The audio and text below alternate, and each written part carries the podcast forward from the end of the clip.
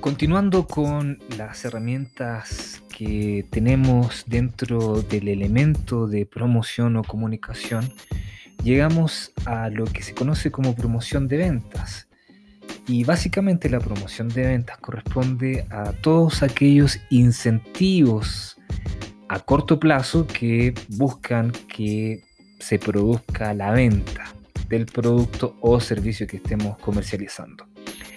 Aquí hay una gran diferencia con lo que es la publicidad, porque la publicidad y todo el trabajo eh, que se realiza dentro de la publicidad para poder comunicar o persuadir de la compra de un producto o servicio, dice que compre. Sin embargo, cuando se trata de una promoción de venta, se dice que compre ahora. La promoción de venta aplica para todo tipo de relaciones comerciales, es decir, podríamos estar aplicando tácticas de promoción de ventas para la venta de nuestros productos a un mayorista, a un minorista, de un mayorista a un minorista, de un minorista a un cliente final o directamente de la empresa al cliente final. ¿Y cuáles son esas herramientas que podríamos utilizar para promocionar? Y creo que algunas de ellas, por supuesto, deben ser conocidas para ustedes. La primera de ellas corresponde a una muestra. Una muestra podría ser simplemente el ofrecimiento de el producto en un tamaño reducido. Por ahí han visto quizás en los supermercados o en algún stand de promoción de alguna marca o en el lanzamiento de algún nuevo producto en donde se regala una muestra de algún producto. Puede ser, por ejemplo, una pasta de dientes pequeña que se esté regalando como, como muestra o quizás algún caramelo en una versión reducida, algún chocolate también en una versión reducida o quizás simplemente sea una degustación de, de algún alimento si es que es alimento lo que se está vendiendo.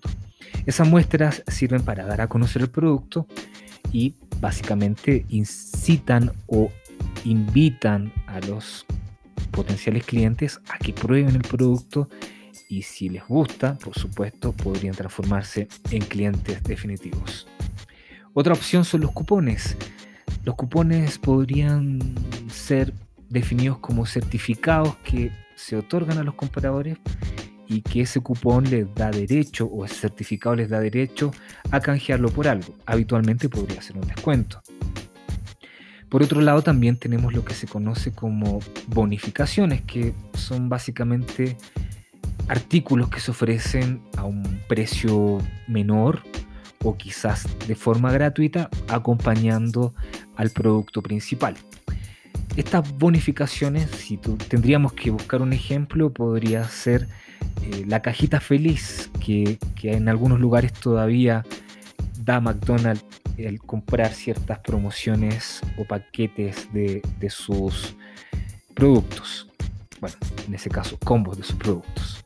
Otro tema también podría ser los artículos de merchandising, que básicamente son aquellos artículos que están grabados con la marca, con la imagen de la empresa, con la imagen que estamos proyectando de la marca, en donde se regalan estos productos hacia los potenciales clientes o clientes. Esto podrían ser llaveros, prendas de ropa, lápices, tazas, pelotas, calendarios, etcétera, etcétera. Yo creo que aquí todos hemos visto en alguna oportunidad o hemos recibido algún artículo que viene con la impresión de la marca y esta es una manera de poder posicionar la marca en los clientes. Otra forma también podrían ser los concursos, los sorteos y los juegos. De esta manera se brindan productos o regalos a los clientes a cambio de un juego, a cambio de concursar por algo que podría estar al azar, podría ser producto del azar el ganar algo o bien podría ser a cambio de algún esfuerzo. Ese esfuerzo podría quizás enviar un correo, responder una pregunta, una trivia, etcétera, etcétera. Este tipo de herramientas como los concursos, los sorteos y juegos podrían eh, ampliarse a muchas situaciones. Existe un concepto de gamificación en el cual se busca una interacción un poquito más compleja con los clientes y que permite, por supuesto, un, una mayor, un mayor posicionamiento, digo, de la marca con los clientes en este tipo de actividades. Por otra parte, también aquí podríamos nombrar que existen las ofertas, las ofertas de último minuto, las ofertas que pueden durar por un cierto periodo determinado de tiempo, en donde le estamos diciendo a nuestros clientes que tales productos o tal producto tiene una oferta de llevarse un 2x1 o un 3x2 por un límite de tiempo o en algún lugar específico del país, de la ciudad en el cual estemos comercializando. También podrían ser algunos días de descuentos que estén preestablecidos para algunos productos y de esta manera también incitar a los potenciales clientes, a nuestros clientes a que compren nuestro producto en ese día de descuentos. Es así que tenemos algunas alternativas para poder hacer estas promociones de ventas. Es muy importante hacer, por supuesto, un cálculo financiero de que todo lo que estemos aplicando significa, por supuesto, un gasto, un costo que está asociado a poder aplicar algunas de estas herramientas. Por supuesto, todo esto tiene que seguir eh, provocando que nuestras ventas sean convenientes y entreguen rentabilidad a lo que estamos ofreciendo. Así que eso podemos mencionar respecto a la promoción de ventas. Hago un paréntesis pequeño que aquí se pueden aplicar muchas, muchas, muchas situaciones, muchas alternativas, muchas herramientas combinadas que nos van a permitir ir mejorando y evaluando los resultados en la medida que los vayamos experimentando.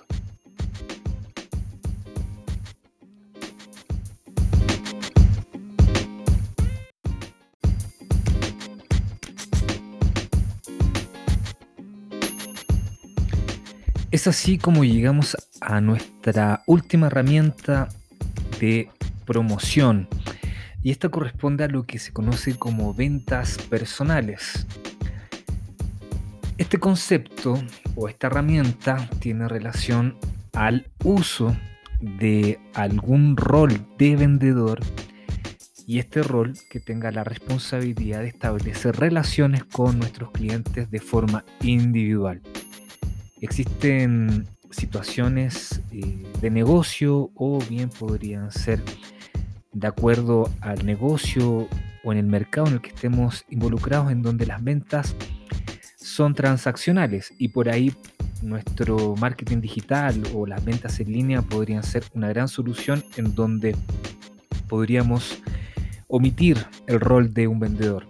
Sin embargo, cuando se trata de ventas más complejas o de servicios, por ejemplo, se hace necesario probablemente el rol de un vendedor, que básicamente es, un, es una profesión que está presente desde los inicios en nuestra humanidad. Hay un dicho por ahí que dice que todos viven de vender algo. No importa si a cambio se tiene dinero u otra cosa, pero básicamente todos vivimos de vender algo. Así que es así que dentro de la comunicación o la promoción se establece esta estrategia de tener un vendedor dentro de una empresa con la finalidad de poder profundizar las relaciones con algunos clientes. Cuando se trata de la venta de productos o servicios de una empresa a otra empresa, es muy probable que se necesite un vendedor que profundice esa relación. Porque básicamente las relaciones son lo que le dan confianza al comprador. E incluso en muchas ocasiones la empresa que compra o el cliente en general que compra el producto lo hace en muchas ocasiones a través de la confianza que deposita en el vendedor. Y cuando hablamos de vendedor no estamos hablando necesariamente de aquel estereotipo de vendedor en el cual se podría decir que se trata de una persona extrovertida, eh, agresiva en algunos casos, insistente y que insiste, insiste hasta que su producto sea comprado. Incluso se puede tener la noción de algún vendedor que sea incluso mal educado.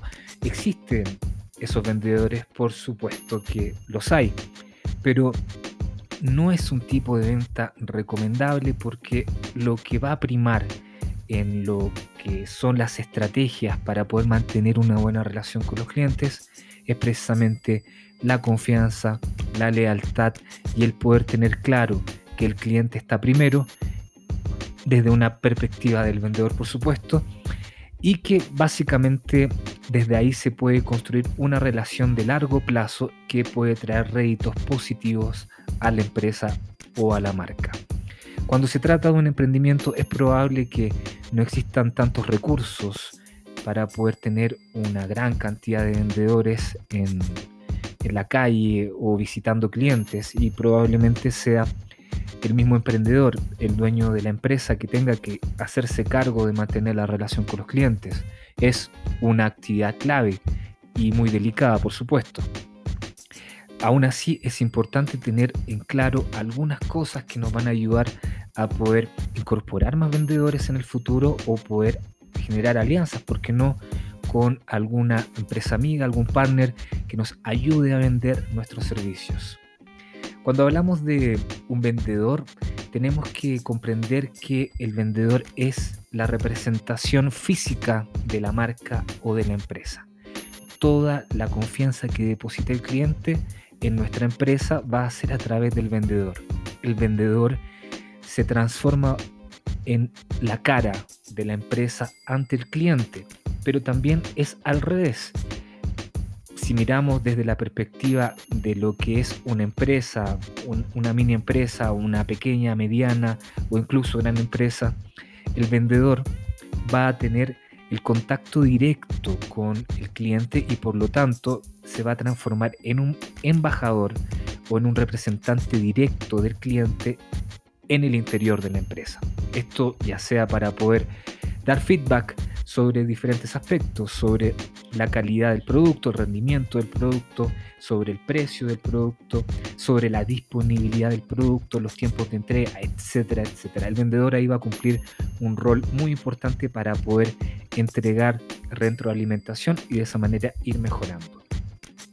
En algunos casos en donde existe mayor presupuesto, probablemente se destine presupuesto para crear una fuerza de ventas, es decir, crear un equipo de ventas que permita eh, tener diferentes actividades de relacionamiento con los clientes.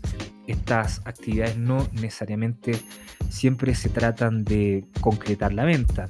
En algunas situaciones se puede tratar de la búsqueda de nuevos clientes, de poder tomar contacto con ellos, poder clasificarlo de cuáles podrían ser potenciales clientes para nuestro producto, generar un acercamiento, poder coordinar una cita, una presentación o una demostración y también poder manejar la interacción, las preguntas que se vayan generando en torno al producto y por supuesto cerrar la venta y ojalá que así sea para todos los, para todos aquellos que inician su emprendimiento. Es así que el vendedor se transforma en un rol protagónico en muchos negocios.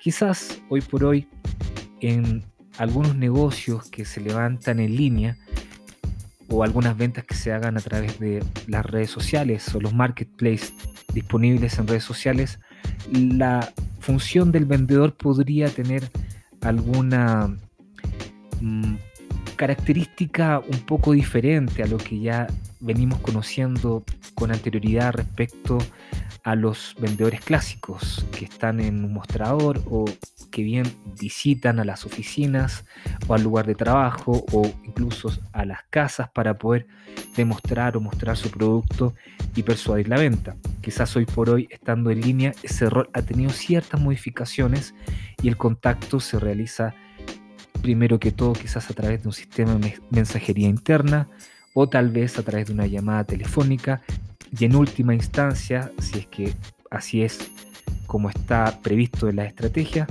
tener algún contacto físico con el cliente.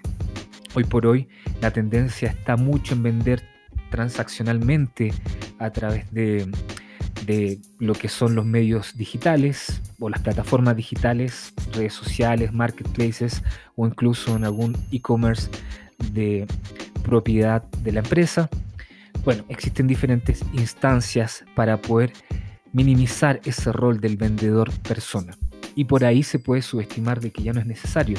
Sin embargo, siempre va a ser mucho más efectiva, mucho más persuasiva la venta en el caso de que esté una persona, un ser humano, no un robot, no un chat automático, de forma directa conversando con el comprador. Obviamente esto va a depender mucho del negocio en el cual estemos inmersos y en el cual eh, el tipo de, de cliente y las características que tiene bajo su segmentación tengan para poder tomar esa decisión de prescindir de un vendedor físico o de tenerlo presente para poder hacer efectiva nuestras ventas.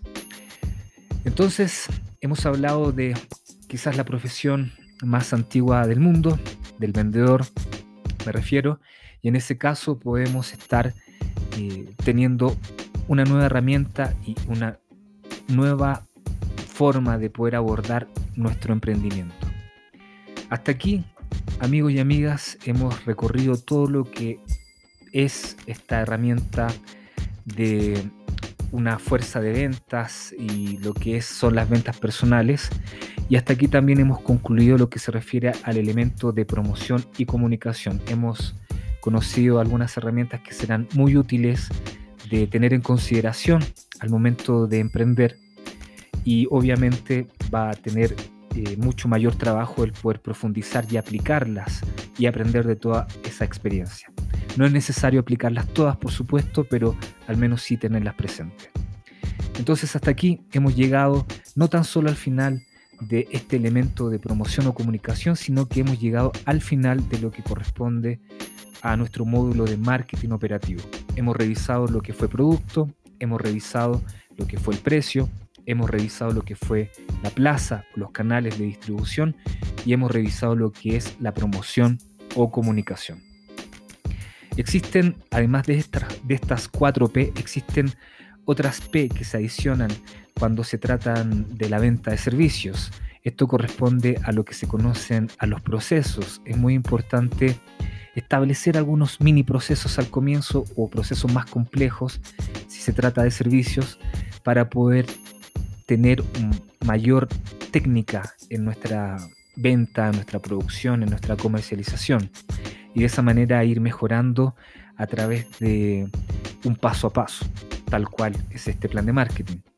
También existe otra P que se llama o se conoce también como Physical Evidence y la traducción es evidencia física, que es trasladar cuando se trata quizás de algo virtual, algo intangible como un servicio, es tratar de hacerlo tangible, de hacerlo físico. Aquí aplica mucho las técnicas de merchandising, como es, por ejemplo, tener impresa nuestra marca, nuestra imagen en diferentes elementos, llámese carpetas, cuadernos, lápices, etcétera, etcétera. De esta manera, si hacemos física nuestra imagen ya que estamos vendiendo un servicio, podemos tener mayores réditos también con nuestros clientes. También hay otra P que se adiciona, que se le llama de personal. Esa P de personal corresponde a los direccionamientos que le vamos a dar a las personas que trabajan con nosotros. Las personas que trabajan con nosotros vamos a definir un lenguaje típico o estándar para todos los que trabajamos en la empresa. Nos vamos a relacionar de esa manera, nos vamos a comunicar con tal lenguaje con nuestros clientes y nunca nos vamos a salir de esos márgenes. Este, lenguaje podría ser un lenguaje formal, eh, casual o informal, dependiendo de lo que hayamos definido en nuestro eh, posicionamiento, en el segmento de cliente que hayamos identificado y, y, también, por supuesto, vamos a definir la manera que nos queremos presentar con nuestros clientes. Nos vamos a presentar de una manera formal, informal, uniformados, etc. Esas son algunas eh, anotaciones o comentarios para poder tener en consideración con esas otras P que no hemos profundizado en este curso, pero lo dejo ahí para que lo puedan tener en consideración y hacer su propia investigación en el caso que así lo deseen. Así que amigos y amigas, para mí ha sido un gusto llegar a este punto y para quienes hayan llegado hasta aquí, esto es lo fundamental para poder comprender todo lo que es el marketing digital. Así que les envío un abrazo y estamos en contacto. Muchas gracias.